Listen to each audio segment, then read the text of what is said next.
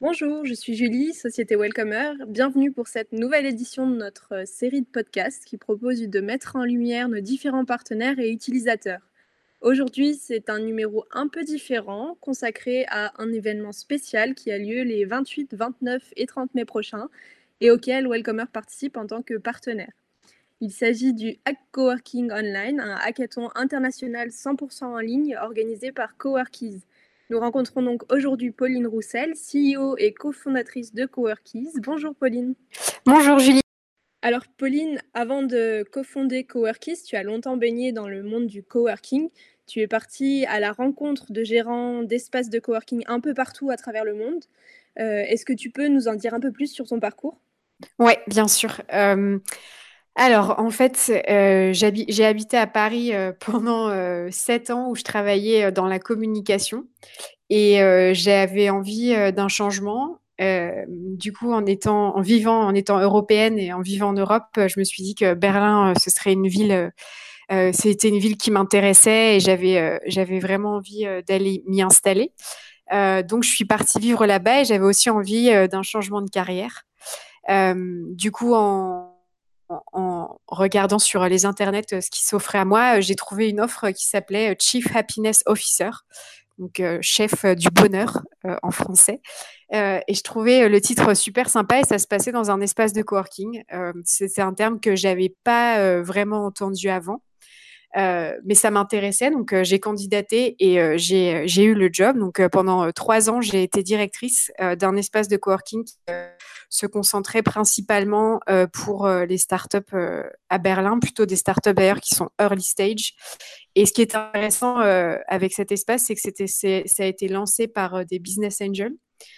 donc, on, à l'époque 2014, 2015, 2016, on était vraiment à même de connecter les entrepreneurs à des business angels de Berlin ou même d'Allemagne.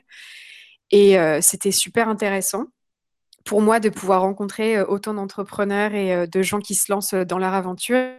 Et je pense que j'ai eu un peu, j'ai été un peu piquée par le virus de l'entrepreneuriat en les voyant grandir leur business. Et comme j'ai toujours été aussi intriguée par la communauté, construction de communauté, etc., j'ai discuté pas mal avec un membre de notre espace de coworking qui, lui, travaillait pour un accélérateur au sein de l'espace. Et en discutant avec lui, on a eu euh, ce constat euh, que beaucoup euh, de nos membres cherchaient souvent à être connectés à d'autres personnes qui n'étaient pas forcément au sein de notre espace physique. mais comme on était très limité via les quatre murs de cet espace de coworking, on n'avait pas la possibilité de les connecter à d'autres espaces de coworking pour qu'ils puissent étendre leur réseau, trouver d'autres professionnels comme des avocats, des comptables ou même des freelances avec qui travailler. Et on s'est dit, et pourquoi euh, ne pas construire cette plateforme? Et euh, afin de comprendre s'il y avait un intérêt pour une plateforme comme celle-ci. On s'est lancé dans un projet de recherche qui, au final, a duré quatre ans. et c'est comme ça qu'est né Coworkies. en fait, quand je parle d'un projet de recherche, c'est qu'effectivement, comme tu le disais au début, j'ai, on, a, on, a, on, a, entrepris un voyage autour du monde pour découvrir des communautés coworking de Tokyo en passant par Mumbai, New Delhi, Istanbul ou même New York, afin de comprendre un peu euh, quels étaient leurs challenges et comment nous, on pouvait construire une plateforme qui euh, les aide euh, à justement fédérer leur communauté, mais à aussi ajouter encore plus de valeur à leur communauté physique via cette plateforme qui est, elle, en ligne. Tu parles là de, de plateforme. Si je résume bien, Coworkies, c'est à la fois un annuaire, mais aussi un réseau social et un site finalement d'emploi dédié aux espaces de coworking. C'est bien ça? Alors en fait, la plateforme, elle a vraiment grandi au fil du temps. Quand on a commencé Coworkies, on avait vraiment cette idée euh, de créer un peu le LinkedIn euh, d'espace de coworking. Euh, donc c'est pour ça qu'effectivement, il y a une fonctionnalité sur la plateforme qui est plus un espèce d'annuaire où tu peux te connecter à d'autres coworkers, etc. Mais en, faisant des recherches auprès de nos utilisateurs et en discutant avec la communauté qu'on a construit au fil du temps, on s'est rendu compte qu'en fait, là où il y avait un gros manque, c'était sur la partie recrutement. Euh, puisque le coworking est quand même un marché qui est assez nouveau. Euh, il n'y a pas beaucoup de, ressources euh, et d'éducation sur ce marché. Et comme nous, on venait du coworking, donc moi en tant que directrice et mon cofondateur en tant que membre, on s'est dit qu'on avait une vraie légitimité à construire quelque chose comme ça. Et donc aujourd'hui, effectivement, Coworkis, c'est le premier site de recrutement dédié à l'industrie du coworking dans le monde entier. Donc on a des offres d'emploi de Tokyo à New York en passant par Paris, Berlin et Londres. Et en fait, on aide effectivement les candidats à trouver un job euh, au sein d'un espace de coworking, euh, que ce soit pour l'espace lui-même, mais aussi euh, pour les entreprises qui sont au sein d'un espace de coworking. Et en fait, la différence étant que nous, on on promeut énormément l'espace de travail et la valeur ajoutée de l'espace de travail et toutes les opportunités de croissance qui s'offrent aux candidats potentiels. Donc, c'est-à-dire que, par exemple, pour te donner un exemple concret, euh, si euh, tu regardes une entreprise lambda versus un espace de coworking, bien souvent dans l'entreprise lambda, il n'y a pas énormément d'événements, il n'y a pas énormément d'opportunités pour toi de réseauter au sein même de ton bureau physique. Alors que via les espaces de coworking, euh, je dirais post pré-Covid-19, Covid-19, il y a énormément d'événements tous les jours qui sont organisés auxquels on peut participer et qui nous donnent la possibilité non seulement euh, d'apprendre sur des sujets nouveaux, mais aussi en fait de réseauter. Et ça, c'est vraiment les choses que nous, on met en avant euh, sur euh, notre plateforme et donc sur le site de recrutement. Et avec ce réseau international, j'imagine qu'en cette période de crise, vous avez déjà pu prendre la température auprès des différents espaces de coworking. Est-ce que tu peux nous dire qu'est-ce qui se profile pour les jours à venir? Euh, alors effectivement, il y a, euh, selon les régions du monde, euh, la situation a été un peu gérée différemment parce que effectivement, dans des pays comme l'Angleterre ou même les États-Unis, il y a énormément de gens qui ont qui travaillaient pour des espaces de coworking qui eux ont perdu leur emploi. ce que nous on a mis en place, c'est effectivement de d'aider ces espaces et de conserver le contact nous avec les candidats qui ont perdu leur emploi pour les aider à retrouver euh, un job dans le futur quand euh, les espaces commenceront à réouvrir. et pour l'instant, c'est à peu près tout ce qu'on a pu voir. effectivement, on a aussi constaté qu'il y a beaucoup, beaucoup moins d'espaces qui recrutent en ce moment, ce qui est tout à fait normal puisque la plupart d'entre eux sont fermés. donc, ouais, le recrutement en ce moment, c'est pas, pas très, très actif. Cette question du recrutement représente effectivement un, important challenge auquel sont confrontées les entreprises. Euh, un peu partout dans le monde d'ailleurs. Est-ce que tu vois d'autres euh, challenges auxquels le marché, les espaces de coworking sont confrontés aujourd'hui? Oui, il y a beaucoup d'incertitudes euh, dans la tête des espaces, dans la tête des, gérants et même des équipes d'espaces de coworking sur comment bien réouvrir. Est-ce que mes membres vont revenir Quand est-ce qu'ils vont revenir Qu'en est-il des événements? Puisque est-ce que les gens vont aller à des événements physiques ou pas, etc. Euh, et c'est d'ailleurs une des raisons pour lesquelles euh, on, a eu cette idée de, construire euh, Hack Coworking, donc notre série de hackathons, pour vraiment aider les espaces de coworking à réfléchir à ça et à réfléchir au post-Covid-19.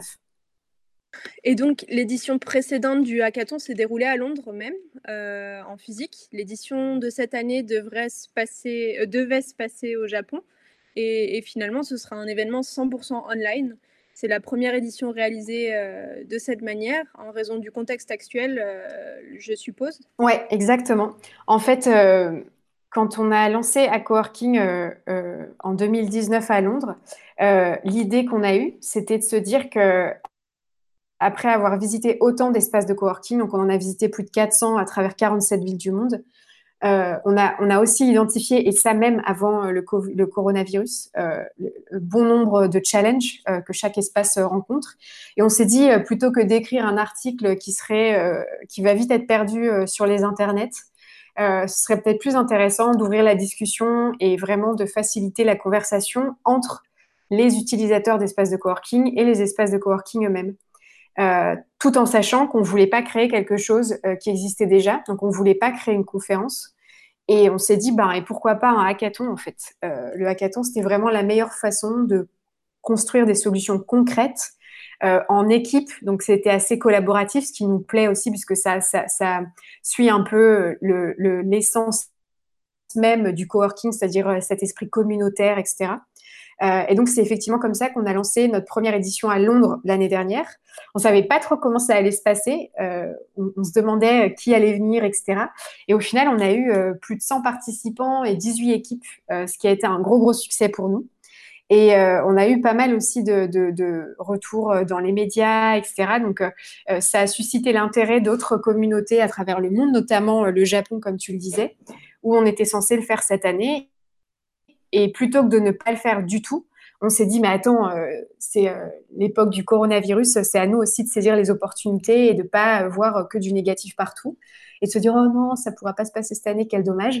Euh, du coup, on s'est dit ben faisons-le en ligne. Et en plus, l'avantage de le faire en ligne, c'est que ça nous permet aussi d'élargir la discussion euh, à plus que le Japon en fait.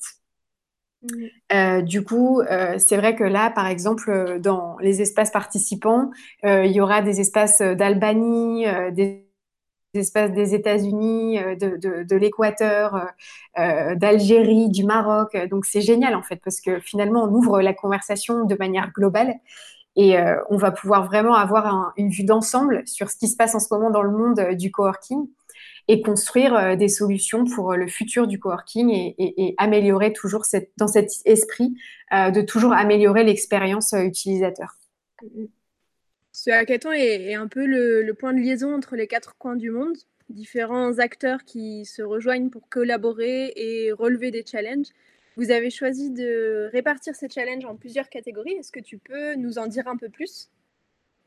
Euh, Alors en fait, on a toujours eu euh, la volonté de créer un événement qui soit euh, inclusif ou en tout cas qui soit qui, accueille tout le monde, que vous soyez développeur ou non développeur. Donc, par exemple, à Londres, on avait aussi des challenges qui n'étaient pas nécessairement techniques. Et on a décidé de, de, de, réitérer cette année sur la version en ligne. Donc, en fait, on va avoir plusieurs challenges qui seront vraiment techniques, notamment Welcomer en, en, via votre euh, API, etc.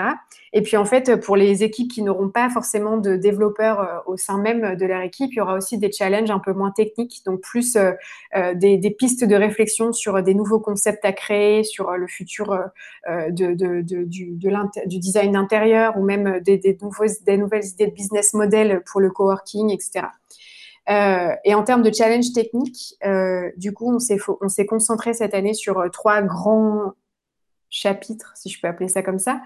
Euh, le premier, donc avec vous, euh, Welcomer, c'est sur euh, toute la partie Access System et comment reconstruire ou en tout cas construire l'expérience du futur dans la partie accessibilité de bureaux, d'espaces de, coworking, etc.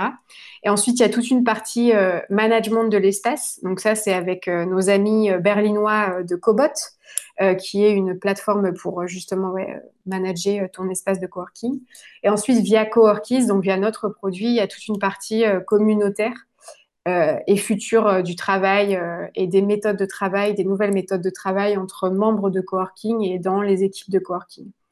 Donc ça sera les trois grands chapitres techniques. Et après, sur la partie non technique, comme je le disais, ouais, ce sera plus design intérieur, business model, marketing, euh, pour les espaces de coworking euh, et peut-être même cette idée de construire des espèces de guidelines euh, globales que les espaces peuvent utiliser pour ramener leurs membres au sein de leur espace de coworking.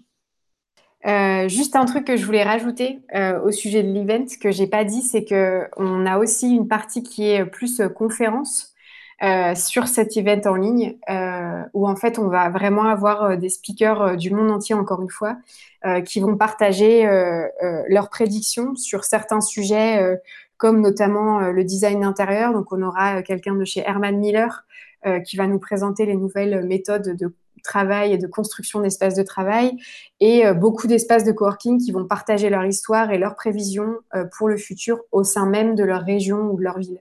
Donc, euh, c'est vraiment, comme je le disais, un événement ouvert à tous. Parfait, je, pense que ça conclut notre podcast du jour. Merci Pauline encore pour toutes ces informations et précisions quant à l'événement auquel nous avons hâte de participer ces 28, 29 et 30 mai prochains. Merci à vous qui écoutez ce podcast et nous espérons que vous êtes prêts à relever les différents challenges du hackathon Coworking et notamment celui de Welcomer. Merci Julie.